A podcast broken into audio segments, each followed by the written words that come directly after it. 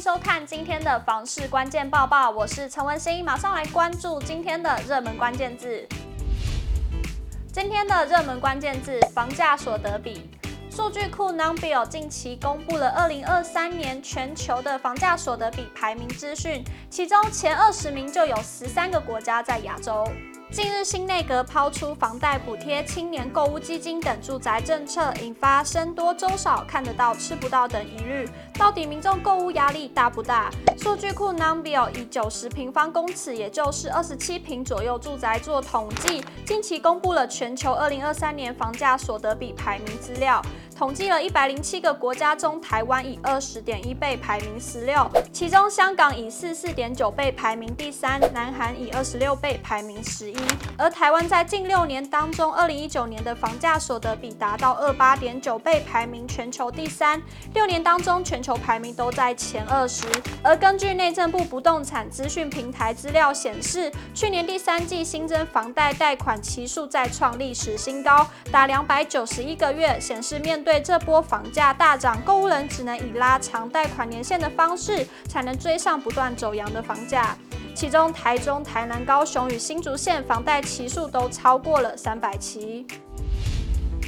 马上来关心今天的精选新闻。首先来看到，今年五月围绕重建时程容积奖励将要砍半。土耳其强震造成大批建筑倒塌和多人伤亡，令人触目惊心。台湾地震频繁，住家结构是否安全也备受关注。新竹县政府产业发展处表示，内政部推行都市危险及老旧建筑物加速重建条例，申请门槛比都市更新低，并有多项的奖励措施，但时程奖励。将逐年递减。今年五月十二日以后，时程容积奖励将砍半，呼吁新竹县内符合资格者尽快提出申请，提升居住安全。国泰金控公布了二月份的国民经济信心指数调查，马上来看最新的统计数据。结果显示，景气展望指数上升至零点二，高于一月份的负二九点三。大额消费意愿指数同步回升。房屋交易的调查方面，在平均地权条例修正案通过后，卖房意愿指数仅为幅下滑至负二十点六，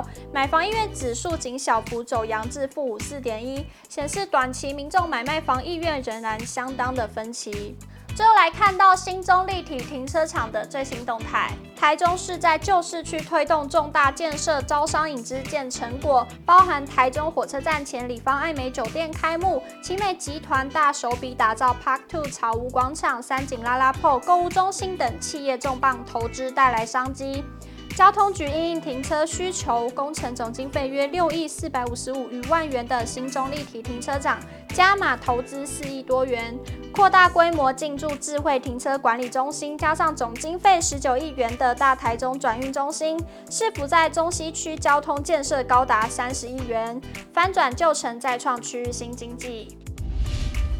今天的买房卖房，我想问有网友提问。最近看到一个社区还不错，附近也都是住宅，但它却是工厂用地，请问这样会有什么后续的问题吗？有网友回应：贷款成数低，噪音管制低，严重来说，工业用地就是不能住人。也有网友回复：工厂用地透天，除非你有打算开小型加工厂，不然不要碰。以上就是今天的报报内容。如果你喜欢今天的影片，请不要忘记按赞、订阅，还有分享，并且开启小铃铛。我们下次再见。